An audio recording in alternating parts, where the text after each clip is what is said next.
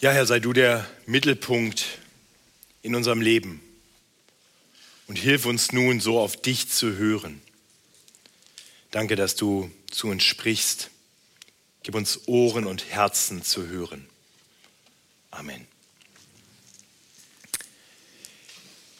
Wir feiern aller Orten in Deutschland in diesem Jahr 500 Jahre Reformation.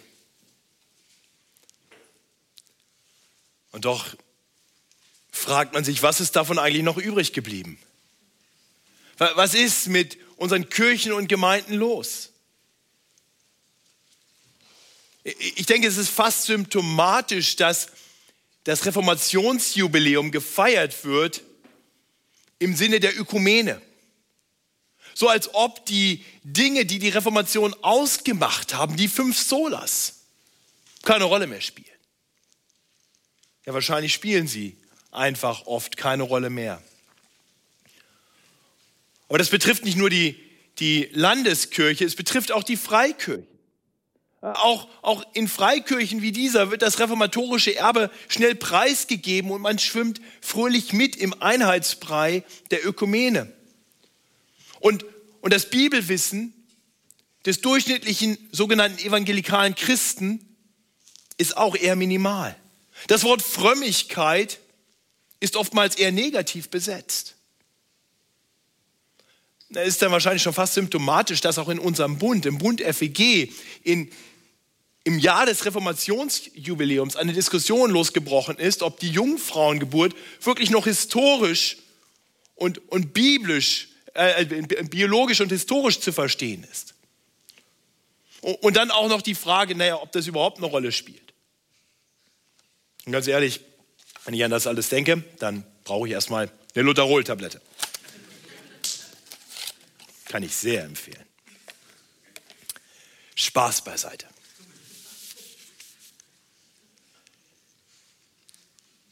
Die viel größere Frage für uns, ganz persönlich, ist doch die, wie sieht's mit deinem ganz persönlichen Reformationsbedarf aus? Hast du Sehnsucht nach Reformation in deinem Leben? Wünschst du dir wieder mehr für den Herrn zu brennen?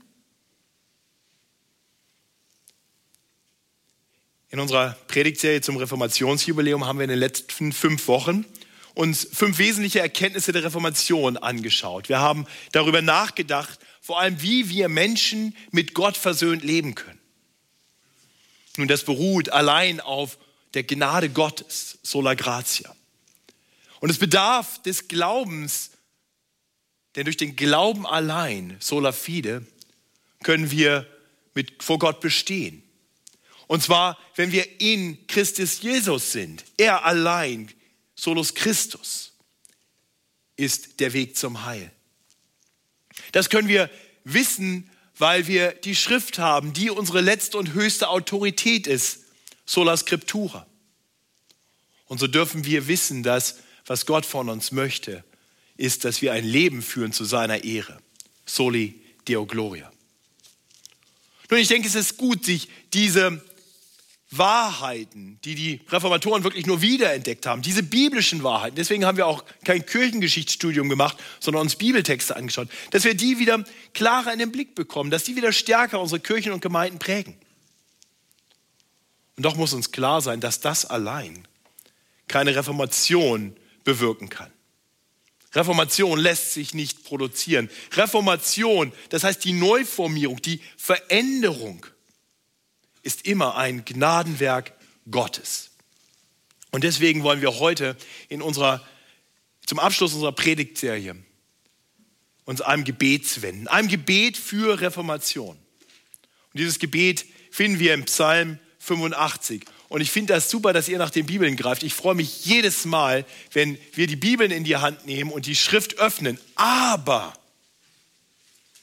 heute werde ich nicht wie sonst aus der Luther 84 Übersetzung predigen, sondern aus der Schlachter Übersetzung. Das hat den einfachen Grund, dass in den Psalmen ähm, Luther oft die poetische Sprache gebraucht, die natürlich typisch Psalmsprache ist, aber dabei die Inhalte manchmal nicht so getreu wiedergibt. Deswegen heute Schlachter 2000 und die Texte werdet ihr dann jeweils an der Beamerwand sehen. Wer natürlich die Schlachterübersetzung mitgebracht hat oder auf seinem Handy hat, der hat einen strategischen Vorteil. Nun, der Psalm gliedert sich in drei Teile und so wollen wir ihn betrachten. Die ersten vier Verse sind ein Blick zurück, zurück auf eine Reformation, die bereits stattgefunden hat. Und dann folgen die Verse fünf bis acht und das ist ein Gebet, ein Gebet für eine neue, für eine neuerliche Reformation.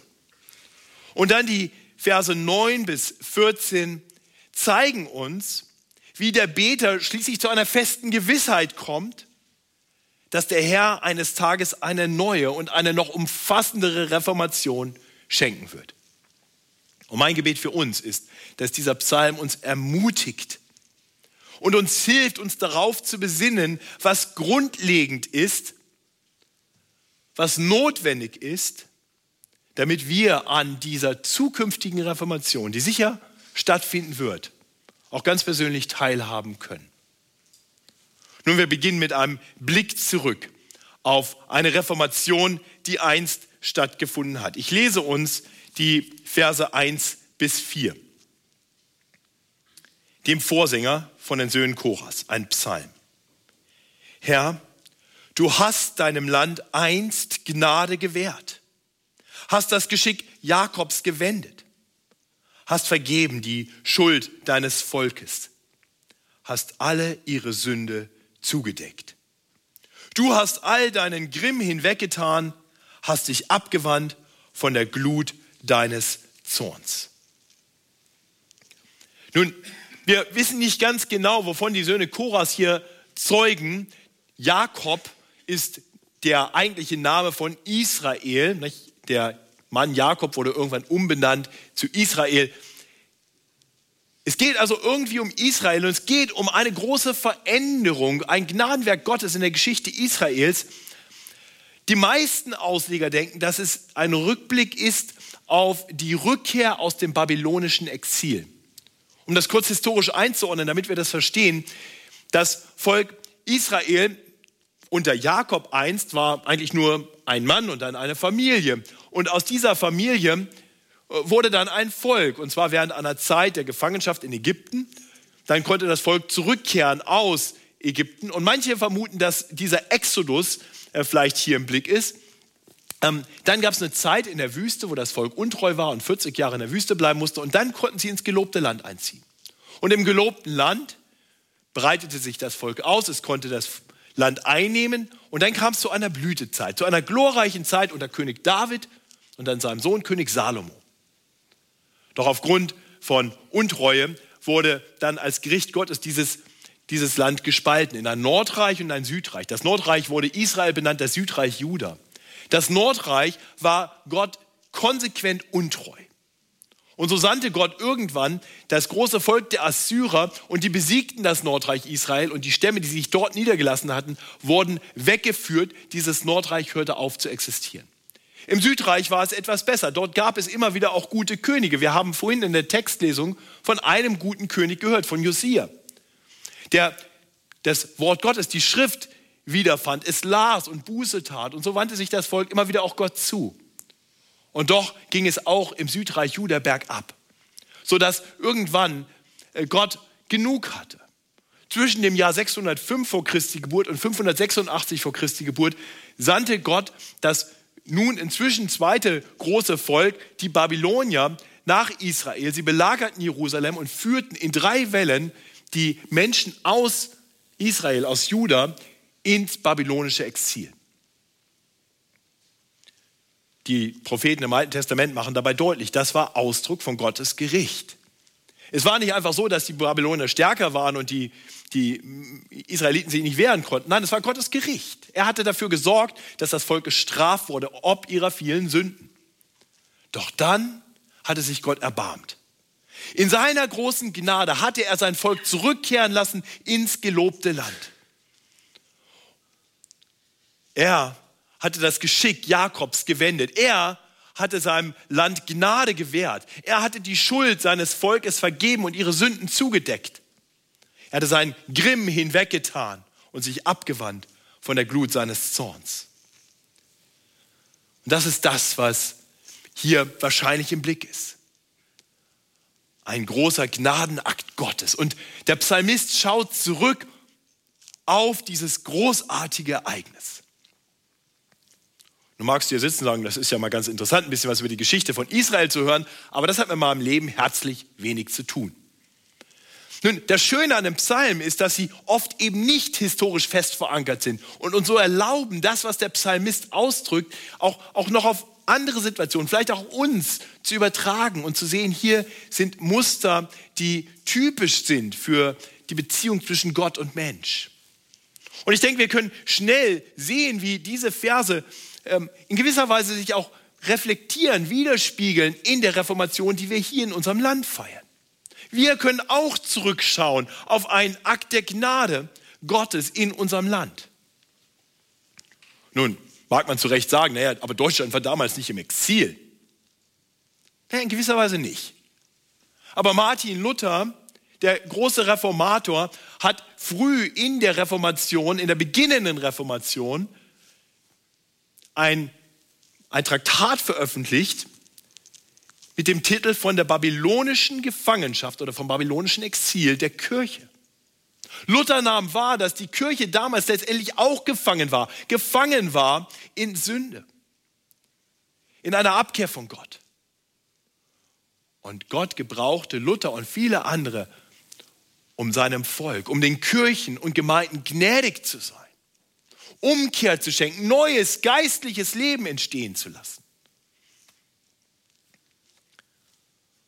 Nun doch noch viel entscheidender als der große Gnadenakt Gottes in der Geschichte Israels oder auch in der Geschichte unseres Landes ist die Frage, ob wir persönlich zurückschauen können auf eine solche Situation in unserem Leben. Kannst du von dir sagen, dass Gott in seiner Gnade in dein Leben eingegriffen hat? Dazu ist es notwendig, dass wir anerkennen, dass wir das brauchen, dass wir anerkennen, dass wir Schuld haben, die vergeben werden musste, dass wir Sünder sind, sodass Gott Sünde zudecken muss. Die Bibel macht unzweifelhaft klar, dass Gott ein vollkommen heiliger und guter Gott ist, der das Gute liebt und Sünder hasst. Und die Bibel zeigt uns zugleich, dass wir Sünder sind, die deshalb unter Gottes gerechtem Zorn stünden, es sei denn, dass Gott uns Gnade gewährt, unsere Schuld vergibt, unsere Sünde zudeckt, seinen Grimm hinwegtut und sich abwendet von der Glut seines Zorns. Und so möchte ich dich ganz persönlich fragen, hast du das in deinem Leben erlebt? Hast du erkennen dürfen, dass Gott aufgrund seiner großen Gnade dir Glauben geschenkt hat an Jesus Christus, sodass du durch ihn befreit bist vom Zorn Gottes und angenommen bist, geliebt bist von Gott dem Vater. Lieber Christ, ich möchte dir einen Moment Zeit geben, dich darauf zu besinnen, wie Gott in dein Leben eingetreten ist. Du, du musst dazu nicht ein konkretes Bekehrungserlebnis haben. Es reicht, wenn du dich einfach daran erinnerst, wenn du zurückschauen kannst und sagen kannst, ich, ich kann feststellen, wie Gott in seiner Gnade in mein Leben eingegriffen hat und ich irgendwann einfach anfangen durfte zu glauben. Ich werde einen Moment still sein und möchte dir die Möglichkeit geben, dich kurz zu besinnen auf das, was Gott in deinem Leben einst getan hat. Und vielleicht in aller Stille Danke zu Gott zu sagen.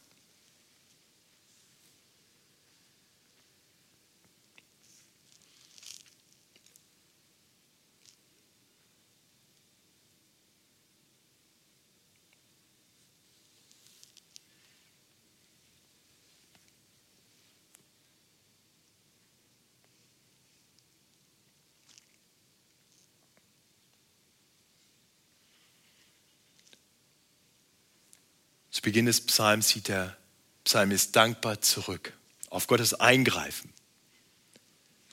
Und dieses Wissen, dieses Wissen um einen gnädigen Herrn, der seinem Volk einst geholfen hat, bringt den Psalmisten nun dazu, sich in neuerlicher Not an den Gott seines Heils zu wenden. Das sehen wir in den Versen 5 bis 8. Ich lese uns diese Verse. Stelle uns wieder her, du Gott unseres Heils. Lass ab von deinem Unmut gegen uns. Oder willst du ewig mit uns zürnen, deinen Zorn wehren lassen von Geschlecht zu Geschlecht? Willst du uns nicht wieder neu beleben, damit dein Volk sich an dir erfreuen kann? Herr, lass uns deine Gnade schauen und schenke uns dein Heil. Nun, wir, wir können nicht genau sagen, wiederum, was die konkrete historische Situation war. Aber wenn der Blick zurück, ein Blick zurück war auf die Rückkehr aus, der babylonischen, aus dem babylonischen Exil, dann könnte das hier die Situation sein, die in der Bibel beschrieben wird nach der Rückkehr aus dem Exil. Das ist ein kurzer Moment großer Freude über die Gnade Gottes zurück zu seinem gelobten Land. Aber dann stellt das Volk schnell fest, dass noch längst nicht alles wieder gut ist. Israel ist schnell wieder unter fremder Besatzungsmacht und, und das geistliche Leben liegt eigentlich da nieder. Israel kehrt nie zurück zu der Blüte vorheriger Tage. Und, und so ruft der Psalmbeter zum Herrn. Und ich denke, wir, wir werden hier mit hineingenommen, wirklich in das, in das innerste Empfinden des Psalmisten. Das ist ein, ein Rufen aus tief empfundener Not. Lass ab von deinem Unmut gegen uns. Oder willst du ewig mit uns zürnen? Es ist ein, ein sehnsüchtiger, sehnsüchtiger Ruf nach, nach Gnade. Willst du uns nicht wieder neu beleben? Herr, lass uns deine Gnade schauen und schenk uns dein Heil. Wir, wir können so richtig sehen, wie der Psalmist darunter leidet, dass, dass die Beziehung zu Gott Schaden genommen hat. Dass da, wo einst Gnade, Liebe war, nun wieder Unmut ist. Vielleicht, vielleicht können wir diesen, diesen Schmerz über, über eine zerbrochene Beziehung in gewisser Weise nachvollziehen, nachempfinden. Ich denke, viele von uns haben, haben schon selber erlebt, wie, wie schmerzhaft es sein kann, wenn man eine Beziehung verliert, wenn da, wo einst Liebe war, Zuneigung war, Harmonie war, auf einmal Konflikt entsteht, auf einmal Ablehnung entsteht, ja vielleicht Zorn. Hast du schon mal sowas erlebt? Das ist, das ist das, was der Psalmist hier empfindet. Dabei geht es hier um, um die wichtigste aller Beziehungen, nämlich die Beziehung von, von Menschen zu unserem Schöpfer. Er ruft zu Gott.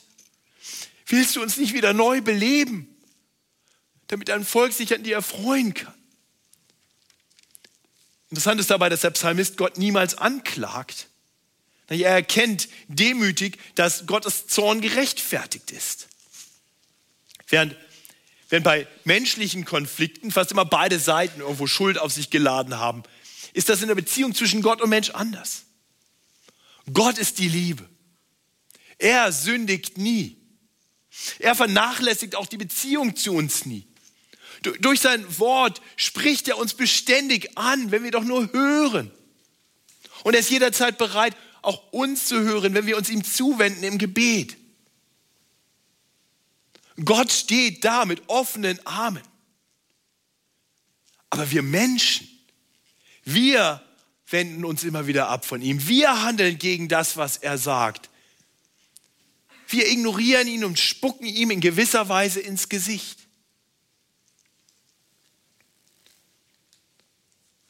Und ich denke, da darf es uns nicht verwundern, dass in einer solchen Situation der Psalmist erkennt, ja, Gott ist das nicht gleichgültig, das weckt sein Unmut, ja seinen Zorn. Nur manchen Christen ist es peinlich, von Gottes Zorn zu reden. Sie, sie suchen nach Entschuldigungen und versuchen das, was die Bibel hier ganz klar und deutlich sagt, zu verharmlosen und zu entschuldigen. Ich habe vor einiger Zeit woanders gepredigt und direkt vor der Predigt wurde ein Lied gesungen. Das war sehr emotional und die Gemeinde ging da auch ziemlich mit.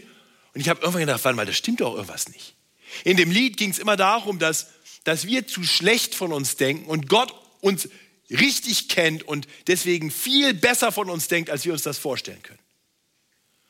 Und das war so, das war so richtig, ja, ich dachte, oh, wow, ja, das ist irgendwie cool. Also wenn, wenn Gott mich, ja, wahrscheinlich habe ich einfach einen schlechten Blick auf mich und ich, ich denke mal, ich bin Sünder, aber Gott sieht so das ganze Potenzial in mir und sagt, wow, du bist super, Matthias. Das war ein richtiger musikalischer Pep-Talk.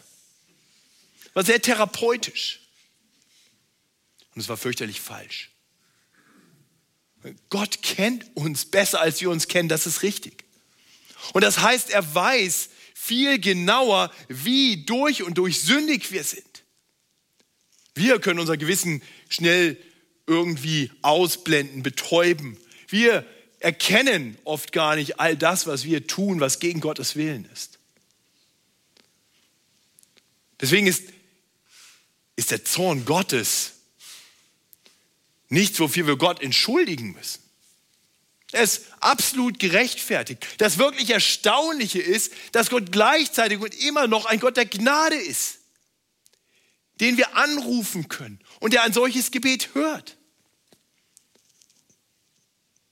Und der, der Anfang von Reformation in uns beginnt genau damit, dass wir uns ihm wieder zuwenden, dass wir unsere Schuld eingestehen.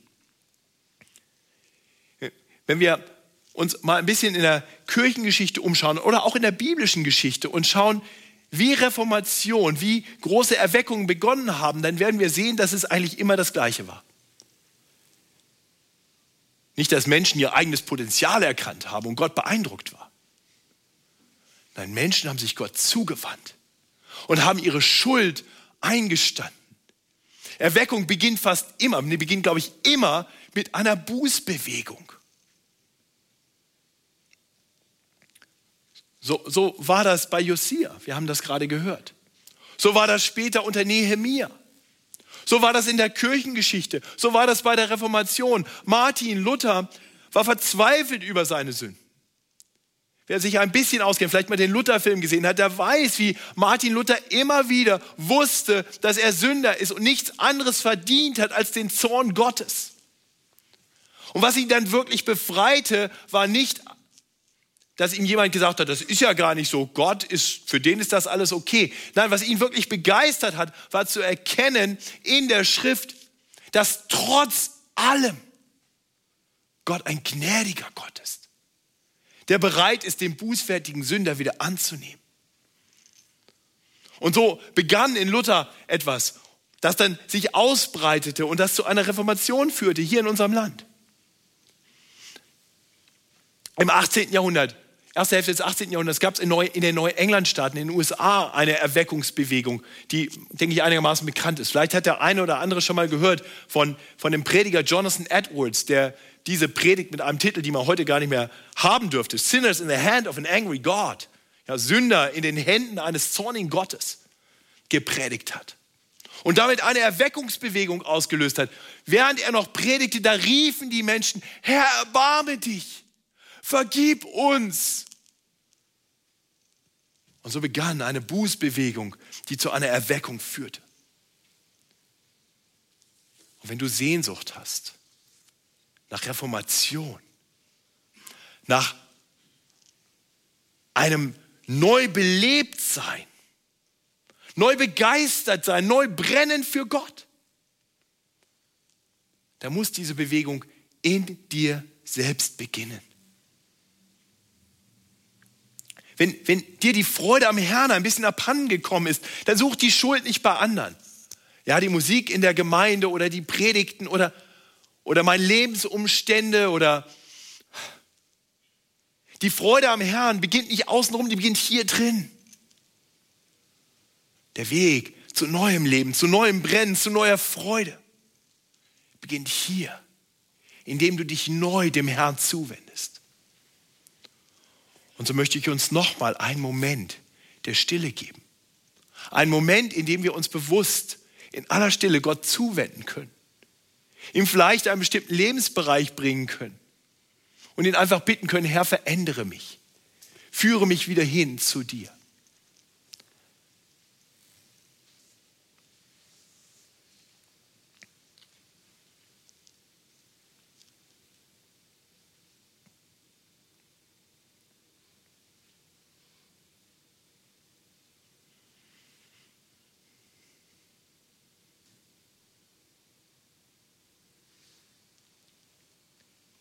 Herr, willst du uns nicht wieder neu beleben, damit dein Volk sich an dir erfreuen kann? Herr, lass uns deine Gnade schauen und schenke uns dein Heil. Amen. Nun, wenn wir so beten, so wie der Psalmist das hier tut, dann, dann kann das manchmal dazu führen, dass wir erst einmal in so einer tiefen inneren Verzweiflung stecken bleiben. Vielleicht kennst du das auch. So ein Bewusstwerden über deine Sünde und, und zu Gott gehen und, und irgendwie da hängen bleiben. Und, und der Psalmist weist uns jetzt einen Weg heraus aus dieser Not. Er weist uns den Weg hin zu neuer, sicherer Zuversicht. Dass der Herr eingreifen wird, dass er eine neue Reformation schenken wird. Und das sehen wir im dritten Teil der Predigt, in den Versen 9 bis 14. Ich will hören, was Gott der Herr reden wird. Denn er wird Frieden zusagen seinem Volk und seinen Getreuen. Nur dass sie sich nicht wieder zur Torheit wenden. Gewiss ist seine Rettung denen nahe, die ihn fürchten, damit die Herrlichkeit in unserem Lande wohne. Gnade und Wahrheit sind einander begegnet. Gerechtigkeit und Frieden haben sich geküsst. Die Wahrheit wird aus der Erde sprossen und die Gerechtigkeit vom Himmel herabschauen. Dann wird der Herr auch das Gute geben und unser Land wird seinen Ertrag abwerfen. Gerechtigkeit wird firm hergehen und den Weg bereiten für seine Tritte. Nun, nachdem nach dem Gebet in den Versen 5 bis 8 lesen wir nun in Vers 9, dass der Psalmist eine ganz persönliche Entscheidung trifft. Ich will hören, was Gott, der Herr, reden wird. Eine bewusste Entscheidung, zuzuhören. Interessant ist dabei, dass der Psalmist das Reden des Herrn als etwas Zukünftiges, etwas, was geschehen wird, beschreibt dann aber deutlich macht, dass das, was der Herr reden wird, ihm schon bekannt ist. Denn er wird Frieden zusagen seinem Volk und seinen Getreuen. Lieber Christ, ich hoffe, du, du verstehst, wovon der Psalmist hier redet, ist das Lesen von Gottes Wort. Dieses Wort ist eben nicht nur etwas, was, was irgendwann mal niedergeschrieben ist und deswegen irgendwie alles nur in Vergangenheitsform ist. Dieses Wort ist lebendig und kräftig. Und wenn du es aufmachst, dann beginnt Gott mit dir zu reden. Und das nimmt der Psalmist sich hier vor. Ich will hören, was Gott zu mir reden wird. Und weil er, weil er dieses Wort schon kennt, weil er weiß, wie Gott ist, weil er dieses Buch gelesen hat, weiß er auch, was Gott zusagen wird. Und ich hoffe, es geht dir auch so, dass du grundsätzlich weißt, dass dieses Wort dir Wegweisung gibt für dein Leben.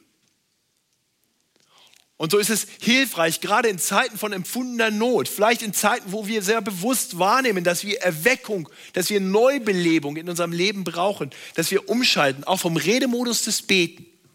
Ist gut zu beten. Dann aber auch umschalten zum Zuhörmodus, dem Bibellesen, dem Hören auf Gott. Denn wenn wir das tun, dann werden wir die Zusagen Gottes hören. Und die geben uns neue Hoffnung und Zuversicht. Er wird Frieden zusagen seinem Volk und seinen Getreuen. Wichtig ist dabei, dass wir gut hinhören, um zu erkennen, wem Gott etwas verspricht.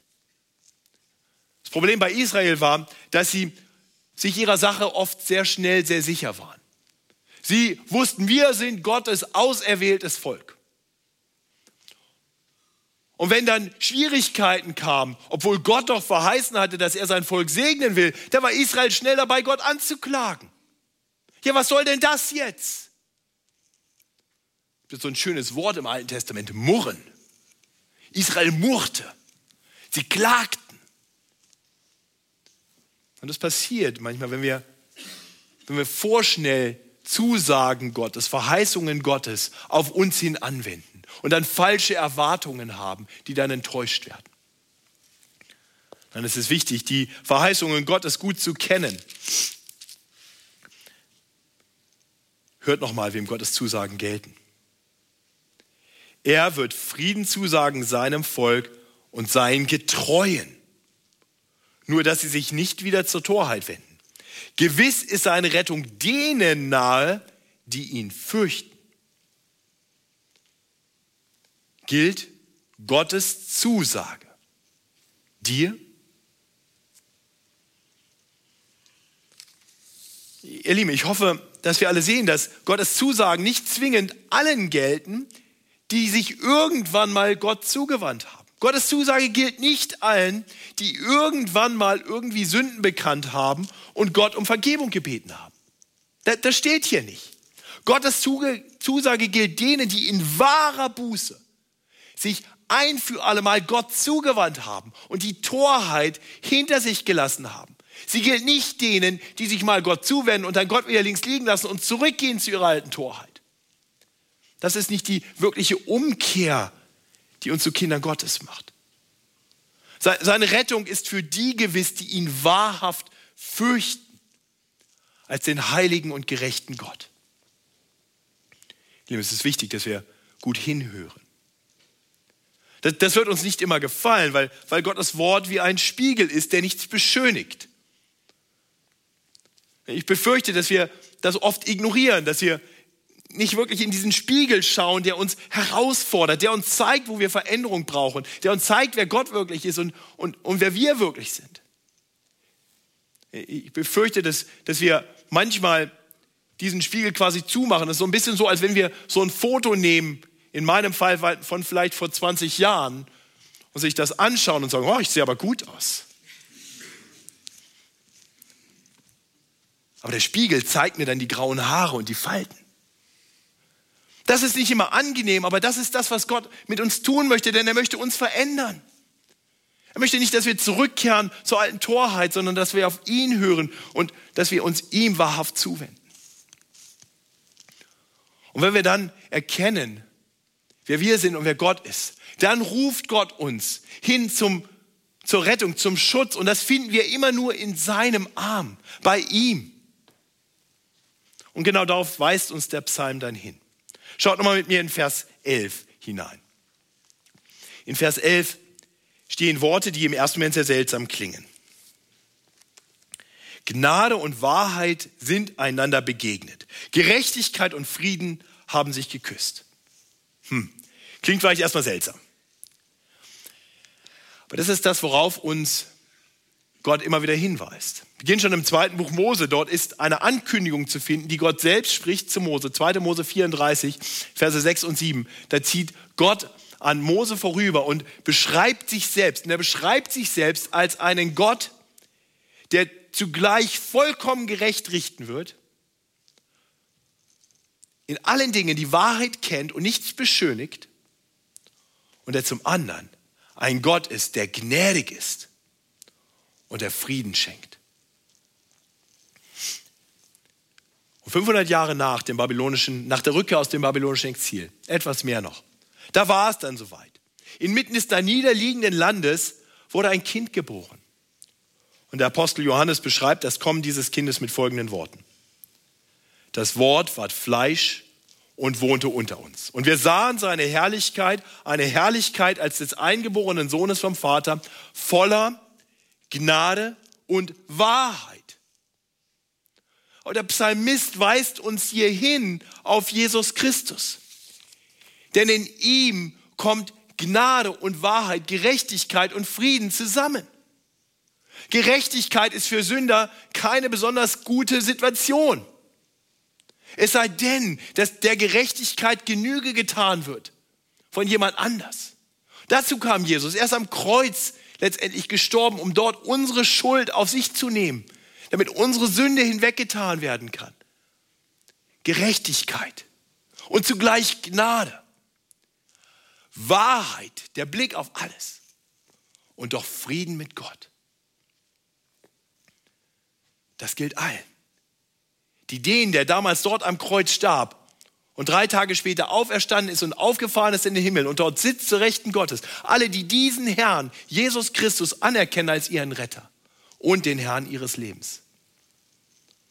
Und wenn du dir heute nicht ganz sicher bist, ob Jesus schon dein Retter und Herr ist, ob du wahrhaft Buße getan hast, dann folg doch einfach dem Vorbild des Psalmisten. Betrachte dich ehrlich und bekenne Gott deine Schuld. Wende dich ihm zu und bitte dich, bitte ihn, dass er, dass er dich wirklich bei sich behält, dass er dich von Grund auf verändert.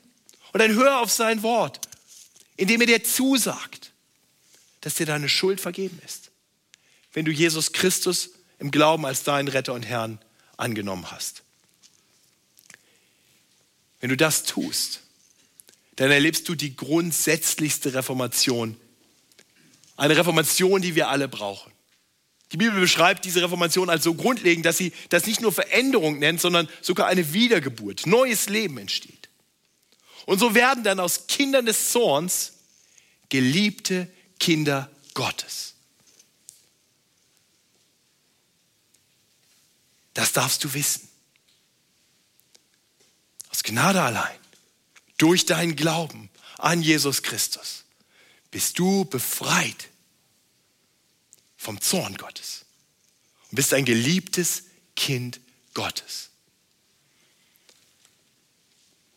Wir Kinder Gottes brauchen immer noch mal wieder kleine Reformationen in unserem Leben.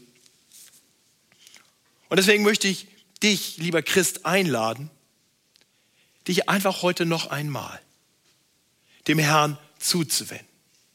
Das brauchen wir immer wieder. Tu es heute, tu es ganz bewusst. Tu es gleich. Bitte den Herrn noch einmal, dich wieder ganz eng zu sich zu bringen, sodass dass du wieder anfängst, wirklich deine Freude im Herrn zu haben, so wie der Psalmist das hier beschreibt. Dass du wieder sicher wirst, dass seine Gnade für dich gilt. Dass sein Friede wieder dein Herz und deine Sinne erfüllt. Und dann hör die Zusage. Hör die Zusage einer großartigen Reformation die uns Gottes Wort hier zuspricht. Denn die Herrlichkeit und der Frieden und die Fülle, die hier beschrieben wird, beschreibt etwas, das zumindest in gewissen Teilen uns noch bevorsteht. Eines Tages wird eine große Reformation kommen. Ich weiß nicht, ob wir hier in Deutschland nochmal Reformation erleben werden. Aber ich weiß mit Gewissheit, dass irgendwann eine viel größere, eine globale, eine alles umfassende Reformation stattfinden wird. Die Reformation hat angefangen hier in unserem Herzen. Aber dann wird sie vollendet werden, wenn Jesus wiederkommt und diese ganze Erde umgestalten wird, reformieren wird. Dann wird alles Böses, alles Leid, alle Not ein Ende haben und dann wird unsere Sehnsucht nach Veränderung, nach Heiligung, nach mehr Freude am Herrn, nach Erweckung, verwandelt werden in ewige Freude. Dann werden wir befreit sein von allen Versuchungen, von allen Sünden, mit denen wir heute noch kämpfen. Und dann dürfen wir in die Herrlichkeit des Herrn einziehen. Ihr Lieben, ich möchte uns einladen, den Weg des Psalmisten noch einmal nachzufolgen. Zurückzublicken auf die grundlegende Reformation und uns dann dem Herrn wieder neu zuzuwenden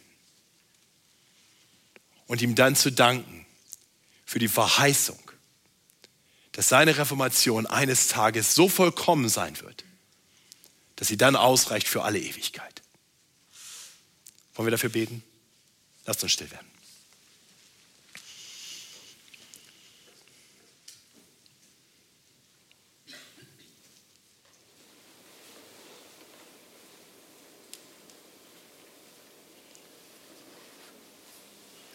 Lieber himmlischer Vater, wir loben und preisen dich für dein Gnadenwerk, das du vollbracht hast in Raum und Zeit, als Jesus Christus in diese Welt kam. Herr, danke, dass der Psalmist damals schon vorausschauen konnte auf diesen Tag, an dem Gnade und Wahrheit, Gerechtigkeit und Frieden sich vereinen in Jesus Christus. Herr, und danke, dass wir zurückschauen dürfen viele von uns zurückschauen dürfen auf einen Tag, wo wir diese Wahrheit für uns erkennen durften. Herr, wir wollen dich bitten, dass du uns diese erste Freude, die wir hatten an unserer Erlösung, wieder schenkst. Dass unsere Herzen wieder neu brennen für dich. Wir wollen beten, dass du Reformation wirkst in unseren Herzen. Und Herr, ich bete, dass das nicht Einzelne sind, sondern dass wir alle wieder neu anfangen zu brennen, sodass auch diese Gemeinde wieder Erweckung erlebt. Und dass dieses Zeugnis sich ausbreitet und noch viele Menschen erreichen möge. Herr, wir wollen dir danken, dass du eines Tages alles vollenden wirst, dass wir eines Tages eine völlige Umgestaltung erleben werden. Ja, bis dahin beten wir, Herr, erbarme dich unser. Schenke neues Brennen für dich in unseren Herzen, in unserer Gemeinde, in den Gemeinden und Kirchen unseres Landes, in der ganzen Welt. Und so beten wir im Namen des großen Reformators, Jesus Christus. Amen.